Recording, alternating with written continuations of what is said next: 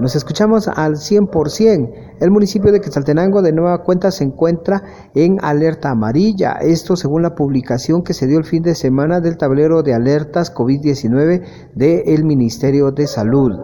Ante esto, el Consejo Municipal de Quetzaltenango, en reunión celebrada durante la mañana de este lunes, se abordó este tema, donde se estarían realizando las recomendaciones principalmente a las actividades o en las actividades que ya se tenían autorizadas y aprobadas por parte del Consejo Municipal.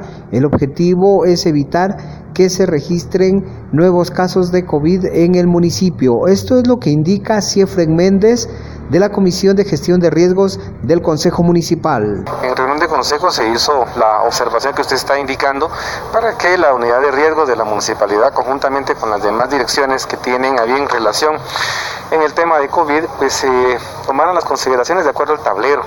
Se están haciendo las recomendaciones, los dictámenes que ya habían sido emitidos con color eh, verde tienen que modificarse de acuerdo al nuevo color que estamos, hacer las recomendaciones a toda la población, señores, esta es una llamada de atención a toda la población en donde no se cumplieron con las medidas de bioseguridad. Y es impresionante que en 14 días estemos nuevamente en un color diferente al verde se le solicita a la población, por favor, seguir con los protocolos de bioseguridad, distanciamiento social, el uso de mascarilla. Recordemos que el Ministerio de Salud también hizo el anuncio de la quinta ola, que ya es totalmente evidente que Saltenango subió 12% en estos 14 días, estamos al 18% de contagios.